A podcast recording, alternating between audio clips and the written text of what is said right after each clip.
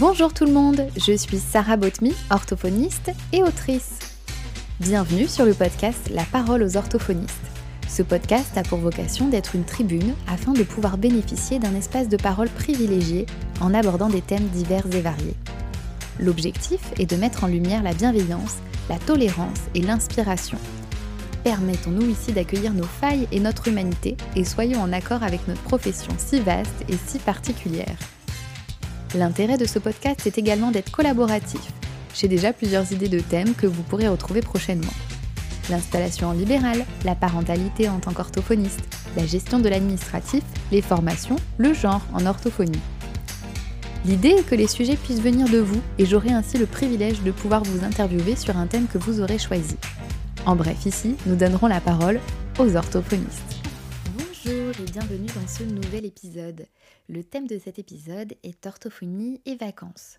C'est un thème dont l'idée euh, a été tirée depuis un sondage sur Instagram. Euh, en fait, à vrai dire, je l'avais plutôt mis euh, comme une réponse un petit peu au hasard. Et, et, en fait, ça avait été un thème qui avait été vraiment très plébiscité. Donc c'est pour ça que je fais ce podcast aujourd'hui.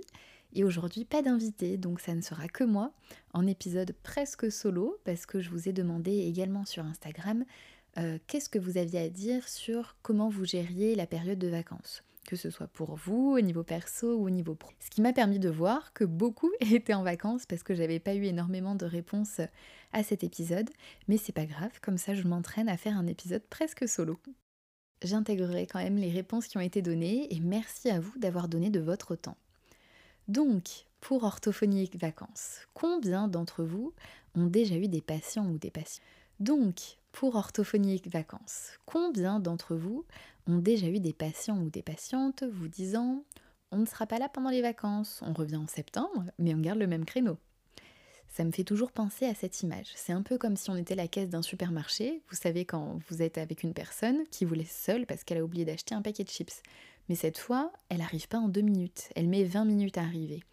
Et vous attendez à la caisse en disant Attendez, attendez, je garde la place, cette personne arrive. Alors bien sûr, le soin, c'est bien différent des courses au supermarché, mais dans certaines zones où les listes d'attente n'ont même plus de sens, bloquer une place et un créneau euh, pendant cette période estivale, bah, c'est un petit peu avoir l'impression de bloquer toutes les personnes qui attendent et qui ont besoin de soins également. Bon, donc on va parler des solutions, parce que ok, on rencontre ce, type d'exemple, mais quelles solutions on peut avoir? Donc par rapport à l'emploi du temps, Plusieurs d'entre vous profitent de la période de l'été pour faire des périodes de bilan, tout simplement en fait. Euh, ça permet de trier un petit peu la liste d'attente, de hum, voir les gens qui n'ont pas besoin peut-être d'orthophonie ou qui auraient besoin d'aller chez un autre professionnel, et les gens qui ont vraiment besoin. Et c'est à ce moment-là qu'on peut déjà donner des premiers conseils sur euh, euh, le suivi qui pourrait être mis en place et qu'est-ce qu'on pourrait adapter dans le quotidien en attendant d'avoir une place en cabinet d'orthophonie. D'autres encore en profitent pour faire des rééducations considérées comme plus courtes. Par exemple, les rééducations de déglutition dysfonctionnelle, même si le terme est un petit peu décrié maintenant, ou des rééducations tubaires qui sont réputées plus courtes, ce qui permet de les faire pendant la période estivale et après retrouver l'emploi du temps euh, un petit peu habituel. Une autre option pourrait être aussi d'adapter l'emploi du temps pendant les vacances et de conserver l'emploi du temps ordinaire. C'est pour ça que certaines d'entre vous euh, font passer des fiches à leurs patients où ils, écrivent pardon, leur disponibilité et après il faut essayer de jongler un petit peu entre les disponibilités de chacun et chacune afin de pouvoir euh, adapter euh, l'emploi du temps des vacances et à la rentrée reprendre un emploi du temps ordinaire.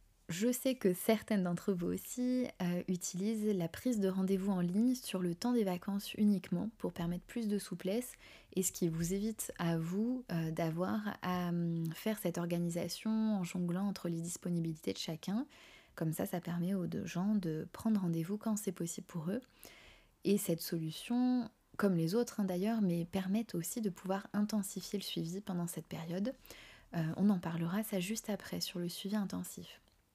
Alors personnellement, moi je suis en prise de rendez-vous en ligne et sans créneau fixe toute l'année. Donc je ne suis pas impactée par le fait de devoir garder les créneaux pour la rentrée.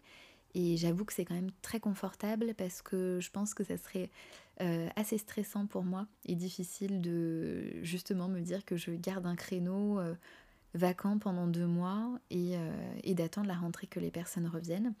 Donc moi j'en parle dès le début avec mes patients en leur expliquant que moi c'est ma façon de fonctionner et que je comprends que ça soit pas possible pour eux dans, leur quotidien de gérer comme ça. C'est pour ça que je les invite à aller voir euh, chez une consoeur qui ne fonctionne pas comme ça. Mais moi, mes patients sont prévenus, c'est ma façon de fonctionner. Et donc du coup, ça sera toujours des rendez-vous en ligne et pas de créneau fixe. Et euh, ce qui me permet de voilà, pouvoir intensifier à certaines personnes. En fait, on, décide, on décide toujours avec les parents quand c'est pour des enfants et avec les adultes on décide ensemble en fait. C'est pas moi qui décide de l'intensité du suivi, c'est vraiment selon les possibilités de chacun. Donc voilà, ça c'était un petit peu un point sur euh, tout ce qui est emploi du temps et pour ce qui est de la prise en charge vraiment. Donc comme je disais avant, on peut hum, intensifier le suivi des personnes qui sont présentes euh, pendant cette période de vacances scolaires. Donc ça nous permet de faire un point sur euh, les objectifs de la prise en charge ou alors de se donner un objectif à atteindre pour redynamiser un petit peu la prise en charge. Euh, moi, il y a un parallèle que j'aime bien. C'est comme si en fait on nous disait Ok, à partir de maintenant, tu as une séance de sport obligatoire par semaine. L'objectif, c'est que tu deviennes meilleur car à l'heure actuelle, euh, tu cours moins vite que la moyenne, tu t'essouffles plus vite que la moyenne et tu n'arrives pas à sauter les obstacles comme, comme la moyenne y arrive. Donc, on va travailler pendant un an pour que tu deviennes meilleur pour ça. Tu viendras une fois par semaine, même s'il pleut, même si tu es en vacances, même si tu n'as pas envie. Vous avez envie de faire ça, vous? Moi, pas du tout. Par contre, à la place, peut-être qu'on pourrait dire, et justement, je trouve que cette période de vacances s'y prête bien parce que c'est le moment de faire le point un petit peu sur la prise en charge. Ok, on connaît tes difficultés et tes forces, on va travailler à fond, à fond, à fond pendant un mois pour que tu réussisses à faire un tour de piste en moins de deux minutes. Un objectif qui est clair, atteignable et mesurable. Là, ça commence à me tenter. La période de vacances pour les prises en charge, je sais pas vous, mais moi je trouve qu'il y a toujours une ambiance un petit peu plus cool. Euh, je trouve que les patients et les patientes sont moins stressés. Pour les parents aussi, ils passent plus de temps avec leurs enfants, ils prennent plus de temps et de plaisir à jouer avec eux. Et euh, ça donne des jolies situations de langage, je trouve. Et pourquoi ne pas profiter du beau temps pour faire des séances à l'extérieur, si les lieux permettent de conserver la confidentialité, évidemment. Je sais que moi, c'est pas le cas, mais si vous avez un jardin, profitez-en. Alors maintenant sur les vacances, on va parler des orthophonistes qui travaillent et qui ont envie de prendre du temps pour leur vie professionnelle. Donc promis, on parlera ensuite des orthophonistes qui ne le souhaitent pas parce que vous avez tout à fait le droit. Alors, euh, sur le temps à prendre pour euh, sa vie professionnelle, j'ai fait un post Instagram à ce sujet que vous pouvez imprimer pour pouvoir cocher au fur et à mesure. Personnellement, je profite de la période estivale pour optimiser ma pratique en fait quand je, n'aurai plus assez de temps pour ça à la rentrée. Donc j'en ai profité pour faire un point sur les objectifs qu'on s'était fixés dans les prises en charge et on en a défini de nouveaux. Là par exemple avec une petite fille, on avait un premier objectif, c'était qu'elle arrive à faire une demande d'aide.